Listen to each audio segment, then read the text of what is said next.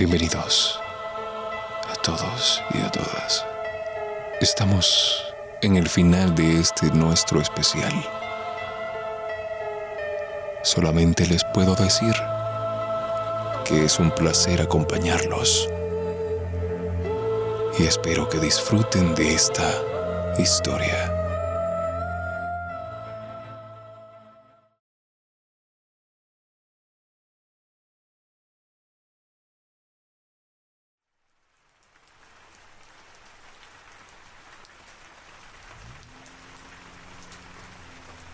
Las calles cada vez se hacían más estrechas. Los caminos de pavimento agujerados se entrelazaban como un laberinto diseñado por el azar. La luz del centro de la ciudad de la Gran San Salvador se perdía en las entrañas del barrio Sandueñas. Una camioneta negra avanza sin importar los baches repletos de agua. El ambiente se percibe húmedo, a pesar de esto, era una noche particularmente caliente. Eran alrededor de las 10 de la noche. Los pasajes del barrio parecían solitarios, pero en esa despampanante oscuridad y vapor podría percibirse algo. Alguien. Herbert va dentro de la camioneta negra. Es una noche rutinaria para él. A su lado va un hombre joven. No sobrepasa los 25 años. Este tiembla y su pierna no se mantiene quieta. ¿Todo bien, bicho? ¿Estás preocupado por algo? Dijo Herbert mirando al joven. Sí, sí, no es nada. Solo es que estoy un poco nervioso y emocionado. Es mi primera vez. Emocionado de perder la vida. Interrumpió una voz femenina tras suyo. Era la agente L. Deja al muchacho tranquilo, gente. Usted manda, capitán. Comentó Carlos, quien se encontraba delante en la camioneta al lado del conductor. Carlos transmitía la vibra protectora de un padre y la firmeza de un líder dictatorial. Mira, bicho, Santiago, ¿no? Santiago Naves, para servirle. Naves, me cae bien tu emoción, pero te llamamos a una misión peligrosa, no a una excursión o paseo académico. No por nada era el jefe del escuadrón Y-32. Mientras Santiago y el capitán Carlos se embarcaban en una conversación, Herbert volvió su vista a la ventana de la camioneta. Fuera de la seguridad de la camioneta, los rodeaba la oscuridad y la soledad de las calles. Solamente cruzaban camino con unos borrachos o drogadictos. Viven en la mierda. ¡Qué asco me dan! Dijo Herbert en voz alta para sí mismo. Perdona, ¿dijiste algo? Al parecer la agente L lo escuchó. Nada, simplemente me perdí mis pensamientos. Está bien. Espero que no te distraigas en la misión. Recuerda, mantén la mente en blanco. Él era un agente que había estado ya en distintos escuadrones especiales dentro de la policía. Herbert escuchó que había sido entrenada por norteamericanos de la CIA.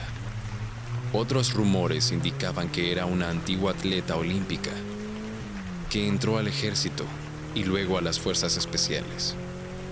Algunas personas aseguran que ni siquiera era salvadoreña, que era una antigua agente de la CIA que se había vuelto mercenaria y contratada por el Ministerio de Defensa. En resumen, nadie sabía nada. Todos la conocían por él y que había sido líder de distintas misiones en diferentes escuadrones Y. ¿Cómo haces eso? Interrumpió el silencio de Herbert. ¿Ah? ¿De qué estás hablando? Estar tan tranquilo. Leí de ti en el informe que me compartió el capitán. ¿Qué hace el capitán compartiendo un informe clasificado con un novato? Pensó Herbert. Leí que eres sumamente efectivo en cada misión. No has fallado ninguna, al igual que ella. Santiago señala a L, quien solo le devuelve una mueca poco amigable y malhumorada. Por lo que entiendo, tus condiciones físicas están arriba de la media, solo 15% debajo del capitán. Pero bueno, es, es de él quien estamos hablando. Pero también supe que obtuviste un 87.6% en la prueba de aptitudes para el ingreso del escuadrón. Es decir, es sorprendente si tienes en cuenta que hay una tasa de aceptación del solo 17.5%. Y tu puntería, me han dicho que usted tiene un rango de error del solo 0.03%. Es, es casi perfecta y... Eh, tranquilo, relájate, respira un poco. ¿Y vos cuánto obtuviste? No había visto a alguien tan joven como vos en un escuadrón como este. ¿Cuántos años decís que tenés? Tengo 23, señor, y obtuve el 100% en la prueba de aptitudes. El cabo Santiago es el cerebro del escuadrón. Interrumpió el capitán Carlos. Herbert dirige su mirada al capitán y levanta su mano izquierda levemente. Entiendo por qué necesitas de nuestros servicios y los de Mujer Robocop acá atrás. Pero, ¿por qué traes un niño a la misión? Santiago, explicarles por qué estamos persiguiendo a Saldaña con tanto empeño. Sí, lo que ocurre es que Santiago tartamudea al tratar de explicarles. Saldaña ha estado involucrado en el tráfico de un cargamento químico llamado deuxoproxina. Su origen es desconocido. Sabemos que la mueven desde Venezuela pasando por Nicaragua. Otros informes nos indican que se origina de un químico extraído de un fruto de la selva amazónica y traficado en toda la Patagonia. No obstante, hemos rastreado pistas que involucran la intervención de agencias y laboratorios chinos. No se sabe a ciencia cierta. Lo que sabemos es que Sizer es el intermediario entre el tráfico desde Nicaragua con los cárteles del norte de México. Va, chivo, entiendo todo. Alzó la voz Herbert. Sé que es esa tal Duxiplinga. Deuxoproxina. Corrigió Santiago. Eso, pero no entiendo por qué Saldaña.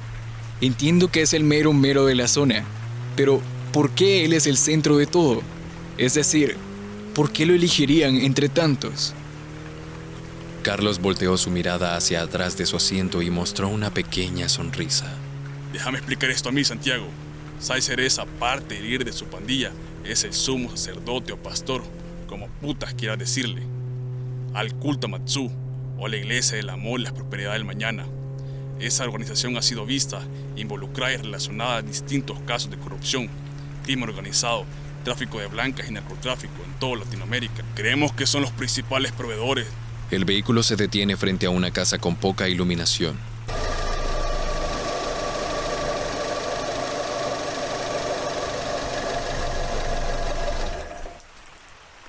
Bueno, llegamos.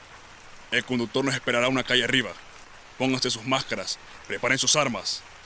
Herbert, irás detrás de mí. Santiago, quiero que tengan los ojos muy atentos. No quiero perderte en tu primer día. Vas detrás de Herbert. L, protege y gaucha al niño genio. Vas en la retaguardia como siempre. Todos los del escuadrón se colocan su máscara.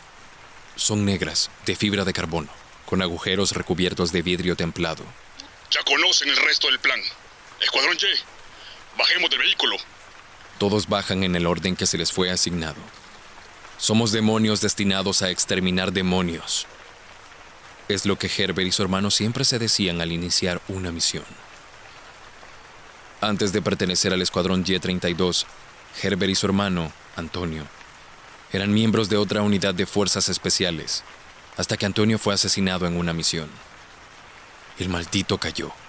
Por fin murió, se dijo Herbert al notar que un disparo enemigo había dado en el rostro de su hermano. Felicidad o tristeza, aún no sabe por qué pensó eso en aquel momento. Herbert solo sabe que todos los escuadrones Y son la fuerza del infierno en la tierra, la furia de Dios sobre el pecado del mundo. Somos demonios, siempre se decía. La primera regla del escuadrón Y, no dejar a nadie con vida. Síganme.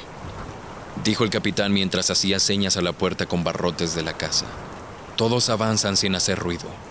El único sonido es el aullido del viento nocturno. Herbert, cubrí el lado derecho de la puerta. Niño, mantente cerca de mí. L, seguí cubriendo atrás. El capitán, frente a la puerta, da un paso hacia atrás. Levanta su mano izquierda y le da un beso al reloj que trae en ella. Un artefacto que a pesar que ya no funcione, él siempre lo lleva y le da un beso al inicio de cada misión. Este tiene detallado un pequeño adorno, el dibujo de una navaja y la Y junto a una leyenda. Yamax, Techuitlope entra aceite. Tras besar su reloj, le da una patada a la puerta. Con eso bastó para derribarla con todo y barrotes.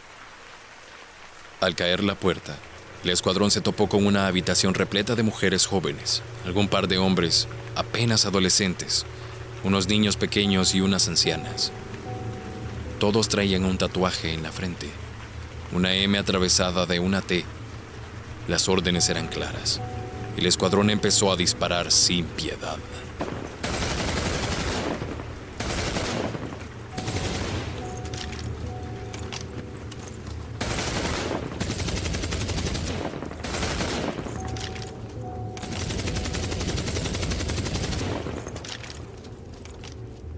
Los gritos como los disparos se callaron segundos después. La habitación repleta de personas asustadas se convirtió en una sala repleta de sacos de carne y sangre, los cuales a pesar de estar en silencio, cada una de sus almas continúa gritando.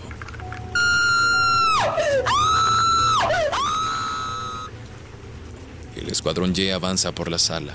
Pisan cuerpos como si nada. Los muebles gotean y escurren sangre dejando grandes charcos en el suelo. Pedazos de carne se adhieren en las botas de los agentes. Restos de cada persona se distribuyen en las paredes. El escuadrón Y continúa caminando en silencio. Sus rifles de asalto transpiran el calor del fuego. Las balas descansan junto a los muertos en el suelo. Todo despejado por atrás, capitán. Aclaró la agente L con frialdad, sin haberse inmutado por lo recién ocurrido. Permiso para revisar las demás habitaciones, señor. Replicó Herbert. Permiso denegado. Seguime con Santiago, revisaremos juntos. L, te encargo solo el cuarto de la derecha. Sí, capitán. Se gira a su derecha. Abre la puerta a esa habitación. L se cae al suelo. Ella se cubre el hombro derecho. Se está desangrando. Al otro lado de la puerta hay un niño de no más de 11 años. Este sostiene una pistola vieja y oxidada. Sus ojos tienen lágrimas. Está temblando. Su nariz escurre mocos. Herbert apunta y dispara. El niño cae hacia atrás. Fue un disparo limpio, directo en la frente, en el centro del tatuaje. ¿Se encuentra bien, agente L? Dijo el capitán mientras Santiago le intentaba dar la mano a L para levantarla. Estoy bien. Solo fue un ligero contratiempo. No volverá a pasar. Decía L mientras apartaba la mano de Santiago y se ponía de pie ella sola. Ok, que no se repita. Estate más atenta a la otra. Quédate acá vigilando la entrada. Los demás, síganme. L se paró derecho como si nada. El capitán, Herbert y Santiago avanzan a la siguiente habitación frente a ellos. Solo una puerta de madera vieja los divide. El capitán le da una patada y cae fácilmente. Los tres entran a la habitación. Es un cuarto más pequeño que el anterior. Este se encuentra repleto de velas. El olor a incienso invade sus narices. Seis hombres hincados mirando hacia adelante, formados en dos filas de tres. Todos ellos están desnudos, rapados de las cabezas y con los cuerpos repletos de tatuajes. Frente a ellos, un hombre con una túnica. Este les da la espalda a todos. Ve hacia la misma dirección que los hombres en trance. El escuadrón Y dispara. Todos los hombres caen al suelo. El único que se mantiene en pie es el hombre con túnica. Santiago, baja tu arma. Revisa los cadáveres y analiza todo lo que podáis en esta habitación. Herbert, no dispares, pero mantén tu arma apuntada. Tenemos a Saizer. Decía el capitán mientras bajaba su arma. El hombre con la túnica seguía sin voltearse. Bienvenidos, hijos míos. Siéntanse en casa. Lamento que mis compañeros y hermanos no hayan sido de su agrado. Ahora ellos ya descansan en la gloria de Mazdú, nuestro Señor. Decía Saizer mientras bajaba lentamente la capucha de la túnica, descubriendo así una cabeza llena de tatuajes que aluden a su pandilla. y un extraño símbolo en su nuca en forma de X con una línea en el centro. Deja de hablar tanta mierda. ¿Sabes a lo que venimos? ¿Qué significa todo esto? ¿Qué putas hacen acá? Gritó el capitán. Sizer se volteó por completo. Su mirada era tranquila. Una pequeña sonrisa se dibujó en su rostro. Herbert mantenía su arma apuntada. Está en paz, pensó Herbert. Está loco. ¿Cómo puede ser feliz? se decía Herbert para sí mismo. Tranquilos, estamos bajo un templo a la gloria de Mazdu. Guarden un poco de silencio para mis hermanos que ahora descansan. En este lugar solíamos hacer la voluntad de nuestro Señor, mejor dicho, de una forma más concreta de la realidad. Nosotros no hacíamos nada en particular, solo somos herramientas para Mazdu. Él actúa en nosotros.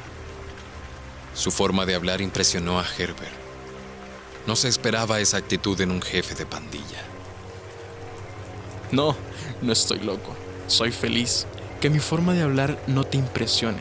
Soy tan solo una criatura como tú, Herbert. No te molestes en pensar cómo sé tu nombre. Todos guardaban silencio. A Herbert no le pareció extraño que supiese su nombre. Le pareció más increíble tomarlo con naturalidad. Sentía que lo conocía de toda la vida. Capitán, he revisado algunas bolsas que se encuentran en la habitación. Todas están llenas de deusoproxina. Aparte de eso, mire esto. Dijo Santiago mientras volteaba uno de los cuerpos. Este tenía una sonrisa de oreja a oreja. Sus ojos retozaban un brillo inigualable. Parecían más vivos que los de muchos que él conocía. Si no fuese por el disparo en la nuca, el capitán juraría que ese hombre no solo está vivo, sino que está viviendo el día más hermoso de su vida. Cada uno de los cadáveres estaba de la misma forma. Creo que es efecto de la deusoproxina en su sistema. Creo que estaban bajo un tipo de trance debido a la sustancia. No descarto la idea de que fueron obligados o forzados de cierta forma a consumirla. Posiblemente eran adictos, la droga los tenía en un estado de shock, incluso una especie de coma inducido o muerte cerebral. Ellos ya estaban muertos antes que llegásemos. Muchacho listo, pero ellos no estaban muertos, como lo dicen. Sus almas habían sido entregadas a Dios para el sacrificio y consumo de su parte material en honor a Mastu. Ellos estaban conscientes, estaban viviendo su mayor fantasía. En efecto, son y eran felices. Respondió Sizer con tranquilidad. Ah, entonces han consumido de su proxina. Dijo Carlos. Lo que ustedes llaman dexuoprosina no es más que el aliento de Maftú en la tierra. Es su regalo para la humanidad, el ingrediente que hacía falta en el plan perfecto del diseño humano. Dijo Sizer mientras sonreía y miraba a Herbert. Nadie le había regalado una mirada así, exceptuando su madre. Su mirada mostraba amor, compasión. Herbert aún recuerda las noches donde su madre lloraba, sollozaba, mientras su padre le gritaba borracho. Su padre molía a golpes a su madre casi todas las noches. Una vez Herbert quiso intervenir. Nunca nadie lo había golpeado tan fuerte. No te metas, hijo. Él es tu padre. Él nos ama. Lo amamos. Le decía su madre entre llantos. ¿Cómo está tu madre, Herbert? ¿La lograste salvar de tu padre? Sizer preguntó. ¿De qué estás hablando? Dijo extrañado Herbert. Ya sabes, esas largas noches de tu madre siendo golpeada por tu padre, tú tratando de ser su héroe, tu hermano Antonio viendo desde el pasillo sin hacer absolutamente nada, las tardes de tu padre borracho obligándolos a pelear entre hermanos hasta sacarse un diente. Sé por todo lo que has pasado, mas tú nos ha conectado, ha unido nuestro camino en una nueva dirección.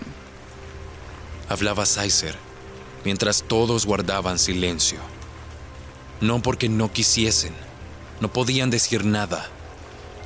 Aunque lo intentaran, les era imposible abrir la boca y pronunciar algo. Baja el arma, Herbert. Esas cosas no son compatibles con el amor de Maztú. Aunque Él nos ponga caminos apedreados, nos ama y nosotros también deberíamos de amarlo a Él. Igual que amabas a tu padre, sé que siempre quisiste su atención, atención que solo recibió tu hermano. Lo odiabas por eso, pero te odias aún más por amarlo al mismo tiempo. Tu madre, pobre e indefensa, nunca buscaste su aprobación, ¿no? Eres un demonio como tu madre. Te persigue el olor a muerte como tus líderes, hijos de Astraximo. Te mienten, te engañan, eres parte de una rueda de violencia. Ellos te dirán que lo haces por tu mujer. Julia es su nombre, ¿no? Herbert se quita la máscara. Sus ojos muestran lágrimas. Baja el arma. Santiago y Carlos, el capitán, no pueden moverse ni decir una palabra. El mero hecho de pensar se les dificulta. ¿Cómo sabes todo eso? Mas tú nos cruzó, ¿no? Él me presentó tu alma dolorida antes de tu llegada. Fuerza y poder es lo que buscas. Buscas ser un hombre como tu padre o tu hermano. Buscas ser el protector de tu esposa y de tu madre. Tu mujer sufre, ¿no? Ella está agonizando. Escucha, Herbert. Cualquier cosa que tus superiores te hayan prometido no ayudarán a tu esposa. Solo Matsu lo hará. Herbert suelta unas lágrimas. Sizer se acerca a él. El capitán intenta sacar su arma, mas no puede hacerlo. Detente, Carlos. Tu fuerza no tiene poder en la casa de Matsu. Por cierto, joven Herbert, ¿conoces el origen de la fuerza de Carlos y el resto de capitanes? ¿Sabes por qué tienen una fuerza sobrehumana? ¿Alguna vez lo has sabido? Pues déjame decirte que no se diferencia mucho de nosotros, sino que hablan de muchos de los desaparecidos. ¿No te parece extraño su forma de trabajar, no dejar testigos? Ellos evitan que nosotros, sus enemigos, no salgamos del control. Si se ha de herir a un hombre, se debe de ser tan severo que no se puede temer a su venganza. La severidad debe de ser repentina, de modo que lo repentino sea menos ofensivo. Los beneficiosos se obtendrán poco a poco para que puedan disfrutarse más. Es Maquiavelo y sus políticas. ¿Qué diferencia de ustedes de ellos a nosotros? Ellos matan por interés ajena y enfermizos de una élite. Nosotros estamos dispuestos a sacrificar vidas por un bien mayor, para el pueblo, para la gente. ¿No lo ves? Mataste inocentes con la falsa promesa de salvar a tu familia. Pero no, solo eres una pieza, una marioneta de los seguidores del maligno. Matsu, ¿me ayudará? Interrumpió Herbert. Por supuesto, Matsu te ayudará a ti. A él solo le importa tu felicidad, no sus estúpidos intereses. Están librando una guerra, dos grandes bandos, pero a la gente como nosotros no nos debería de importar, Herbert. Nosotros ya hemos sufrido demasiado. Matsu tiene la fuerza para que logres todo lo que quieras. Vive felizmente con tu madre y con Julia. Protégelas de los demonios. Protégelas del mundo. Protégelas de Astraximo. Sé un demonio, Herbert. Acaba con los otros demonios. Un sacrificio de una parte de tu vida por otra. Herbert toma su arma y apunta hacia su capitán. ¡Hazlo! Acaba con sus falsas promesas. ¡Jala el gatillo!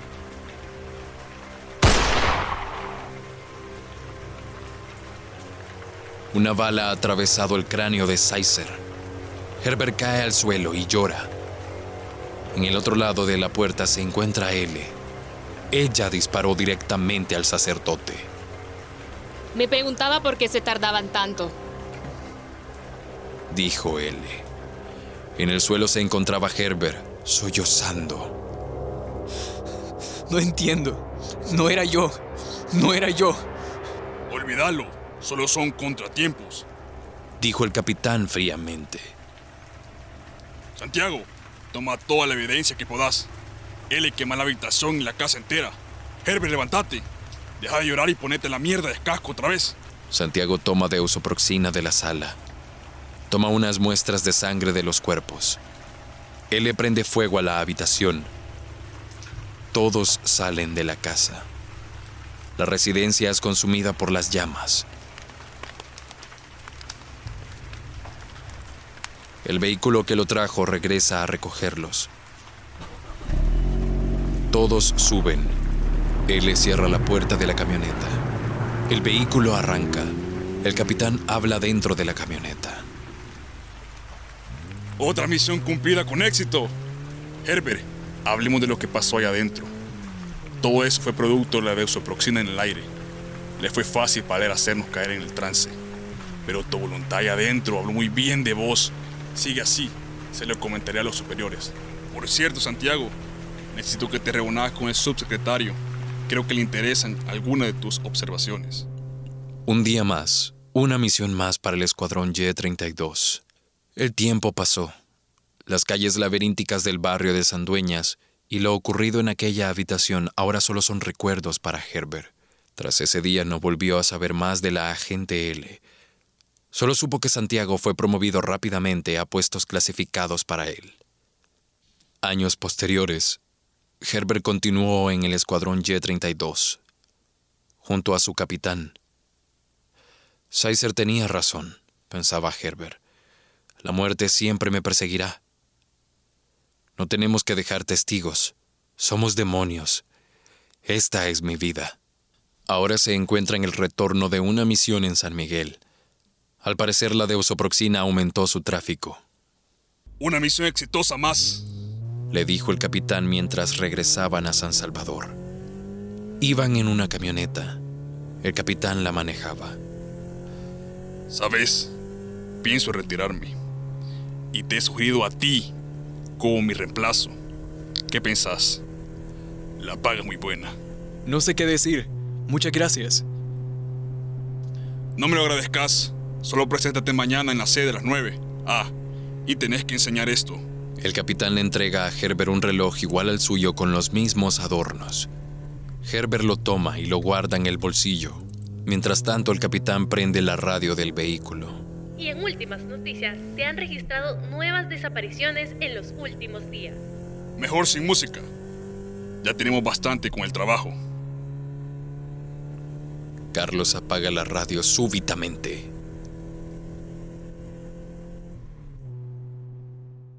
Al día siguiente, Herbert se levanta de su cama como de costumbre. El día es caliente. Extrañamente, su mujer no se encuentra en casa. Herbert piensa que ha salido a hacer algunas cosas. Él se alista para ir a la sede. Se viste con su traje. Como es de costumbre, toma su auto y se dirige a las oficinas.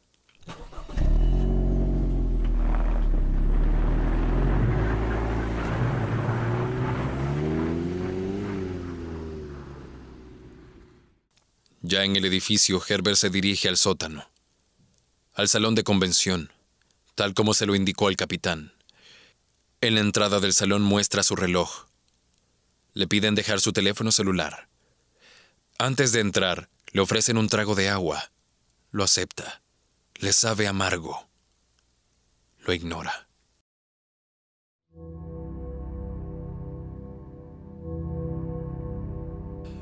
Entra al salón. Está a oscuras. Unas velas son la única fuente de luz. Nasatriz Masud de Yuto Amatraxi. Nasatriz Masud de Yuto Amatraxi. Ve varias figuras al fondo. Todas llevan túnicas. Todas repiten lo mismo al unísono. Nasatriz Masud de Yuto Amatraxi. Herbert no se siente abrumado. Al contrario, se siente cómodo. Nasatriz Masud de Yuto Amatraxi. Nasatriz Masud de Yuto Amatraxi. La figura del centro se descubre la cara. Es el capitán Carlos, el cual grita y hace un llamado que Herbert no comprende. Nasatriz Matsu de Yato Amatraxi.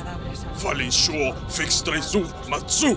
Astrachimo, mira a tus nuevos hijos, dale nuestra fuerza, que se alimenten de nuestra carne y que en ellos renazcamos. Astraximu, danos la vida, danos la muerte. Somos tus demonios, somos tus hijos en el amor y la gloria. Varias mujeres desnudas entran al salón. Todas llevan una bolsa en la cabeza. Herbert nota que varios tipos como él están en fila hombro con hombro a su lado. Las mujeres que ingresaron al salón se hincan ante estos hombres. A cada hombre, incluido Herbert, se les da una daga de plata. El capitán Carlos se la entrega directamente a Herbert. Herbert no comprende lo que ocurre, pero se siente cómodo. Todos los hombres en túnica rezan al unísono. Astraximo, mira a tus nuevos hijos, dales nuestra fuerza, que se alimenten de nuestra carne y que en ellos renazcamos. Astraximo, danos la vida, danos la muerte. Somos tus demonios, somos tu hijo en el amor y gloria. Todos los hombres con túnica quitan la bolsa sobre la cabeza de las mujeres. Herbert ve a su esposa Julia frente a él. Ella sonríe de oreja a oreja. Sus ojos brillan como el día en que se conocieron. Herbert tiembla, suelta una lágrima, pero no puede moverse, no puede gritar. Su cuerpo no le pertenece. Maten su antigua vida, renazcan en una nueva. Dicen los hombres en túnicas. Herbert clava la daga en el cuello de Julia. Julia cae hacia atrás. La sonrisa nunca se borró de sus rostros. Todas las mujeres caen. Todos los hombres con túnicas se hincan ante los cadáveres y empiezan a comer de ellos. Herbert quiere vomitar. No puede hacerlo. Quiere apuñalar a Carlos, quien devora a Julia. Pero no puede. No puede. Trata de gritar. Lo intenta. Lo intenta. Lo intenta.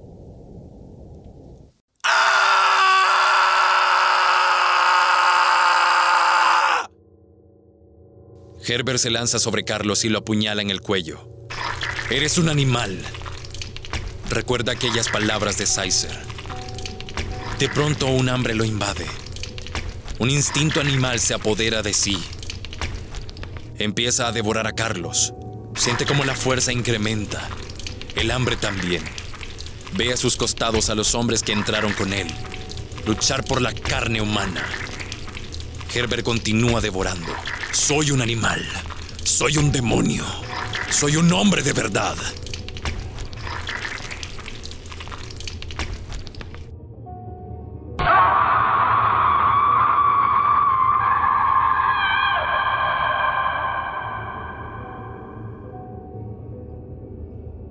Y este es el fin de nuestro especial de Halloween. Llevado a ustedes por los colectivos ¿Quién tiene la palabra? Y clave Yo Soy Joven. Los esperamos en el próximo especial. Y recuerden, Siempre vigilen sus espaldas. Hasta, la próxima.